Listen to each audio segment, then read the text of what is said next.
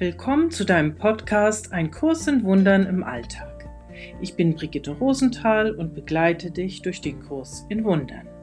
Hier geht es darum, den Kurs besser verstehen zu lernen und im Alltag anzuwenden.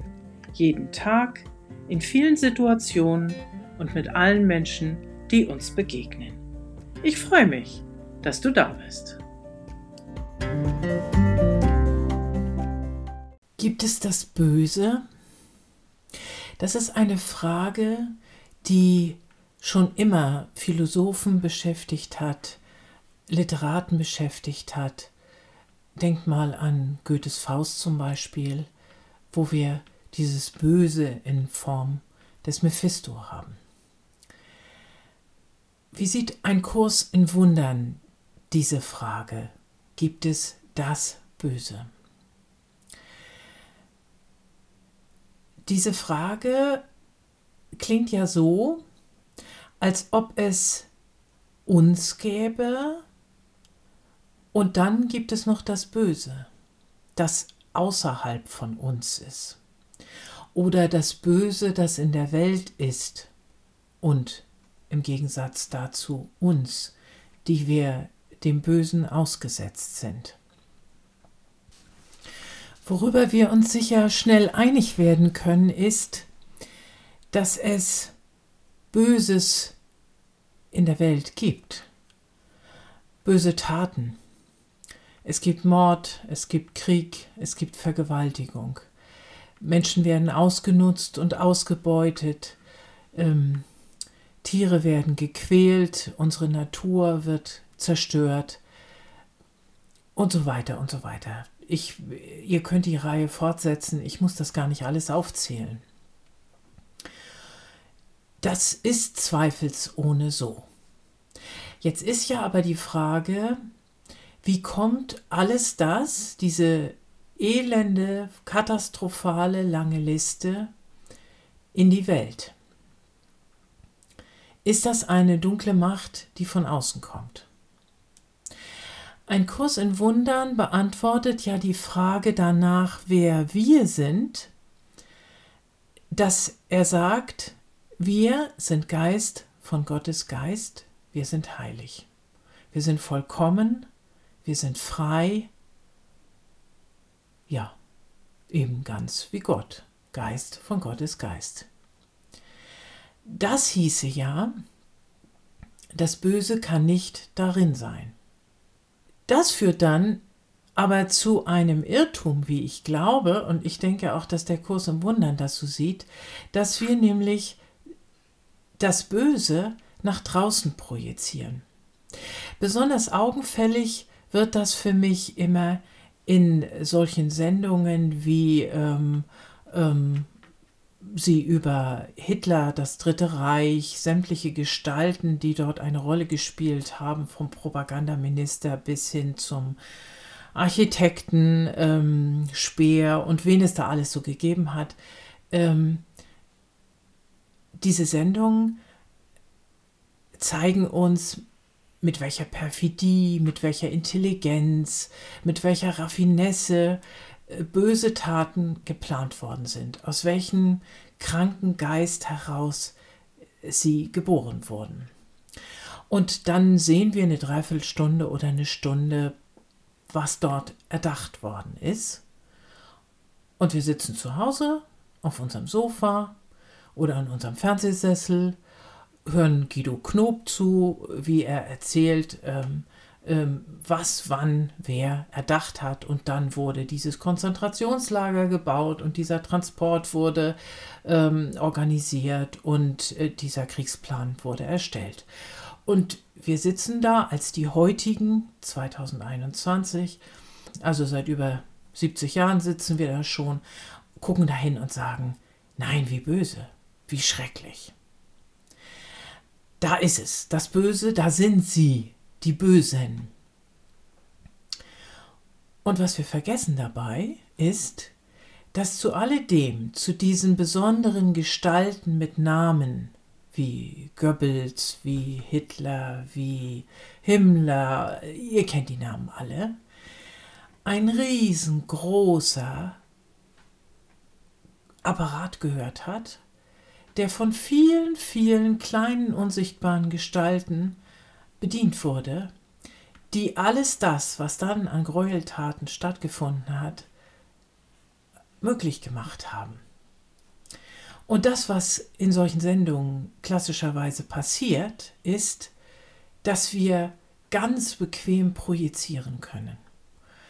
Diese vielen kleinen Gestalten, diese vielen unsichtbaren Biedermänner, ähm, die irgendwo an einem Schreibtisch sitzen und einfach nur Listen ausführen, nämlich wer dann in dem nächsten Transport sein wird, um ins Lager zu fahren, die werden ja in diesen Reportagen gar nicht gezeigt. Also, wir haben es bequem. Wir sitzen da und sagen, ja, das waren sie. Und dann kamen die Nürnberger Prozesse und die, die sich nicht schon umgebracht hatten oder aus dem Staub gemacht haben, die sind dann verurteilt worden, bestraft worden, zum Tode verurteilt worden oder für viele, viele Jahre hinter Gefängnismauern verschwunden. Und damit sind wir dann scheinbar exkulpiert. Wir haben damit nichts zu tun. Ein Kurs in Wundern weist uns darauf hin, ganz so einfach ist das nicht. Ja, wir sind Geist von Gottes Geist. Das sind wir wirklich. Also in Gottes Wirklichkeit, ihr wisst schon, im Text immer groß geschrieben. Aber wir glauben uns ja in dieser Welt. Und damit glauben wir auch Schöpferkraft zu haben. Und zwar nicht nur im göttlichen Sinne, dann hätten wir ja kein Problem, sondern da ist dann eben auch noch diese andere Instanz in unserem träumenden Geist, in unserer Illusionswelt, und die ist das Ego. Dieser andere Teil von uns, der immer seinen eigenen Film machen will. Nicht? Wir sind hier, weil wir unseren eigenen Film machen wollen. Wären wir wirklich, wirklich, wirklich zu 100 Prozent in Gottes Wirklichkeit, wären wir nicht hier. Also, wir machen unseren eigenen Film. Und in unserem eigenen Film, seien wir mal ehrlich, da geht es nicht immer so friedlich zu. Warum nicht? Weil wir glauben, etwas haben zu müssen, etwas haben zu wollen, was wir gerade nicht haben. Es ist immer irgendwo ein Mangel. Ich habe darüber schon in meinen letzten Folgen gesprochen. Unser Ego erzählt uns immer wieder von neuem, ja, also es ist ja schon ganz schön, aber an dieser oder jener Ecke fehlt noch was. Es fehlt Geld, es fehlt Liebe, es fehlt irgendeine tolle Action, es fehlt Prestige, es fehlt eine besondere Stellung, was auch immer dir fehlt. Und aus dieser Falschgesinntheit heraus, dass wir nämlich glauben, da wäre was, was, wenn wir das denn hätten, dann wäre es schon perfekt, dann würden wir uns zufrieden geben. Werden wir dann zu Handlungen verleitet, klingt schon wieder nach, da ist etwas, was uns verleitet, da ist etwas von außen. Nein, nein, so ist es nicht. Wir entscheiden uns für Handlungen, die eben diesem Mangelgedanken entspringen.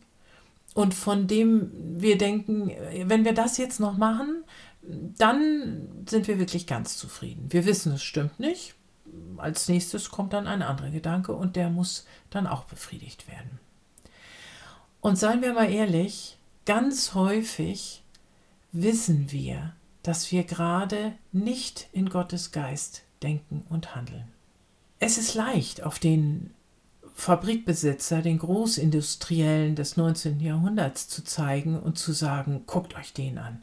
Der hat sechsjährige Kinder in seinen Fabriken schuften lassen, die unterernährt waren, die dort zwölf Stunden an irgendwelchen Fabrikbändern gestanden haben, die irgendwann dann in ähm, elenden Mietskasernen unter schäbigen Umständen ähm, an Typhus gestorben sind. Wie konnte er nur? Ja, stimmt. Wie konnte er nur? Er hat es gewusst, dass diese Kinder sterben werden, unter anderem auch an seiner Sklavenarbeit. Aber was ist mit uns? Die Rohstoffe, die in unseren Handys sind, die werden auf ganz ähnliche Weise heute in den Entwicklungsländern gewonnen. Auch dahinter steckt Sklavenarbeit, Kinderarbeit, Ausbeutung, Elend und Not. Ist es so, dass wir das nicht wissen? Doch, wir wissen das. Und wir kaufen die Dinger trotzdem. Was will ich sagen? In unserem träumenden Geist haben wir einen Anteil, nämlich dieses Ego, diese Falschgesinntheit, die uns immer wieder einredet, hm, das brauchst du jetzt aber doch und deshalb ist es gerechtfertigt, falsch zu handeln, böse zu handeln, das Böse zuzulassen, was wir sehenden Auges tun.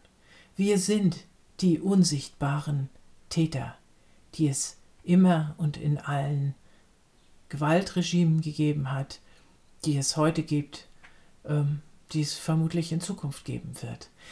Es sei denn, wir entscheiden uns, aus diesem Mangelgedanken zu gehen, das, was wir tun, wirklich streng und mit Disziplin zu überprüfen und uns zu fragen, ist das jetzt wirklich in Gottes Sinn, was ich da mache? Ist das wirklich mit dem Heiligen Geist gedacht oder mit Jesus gedacht, was ich da gerade mache?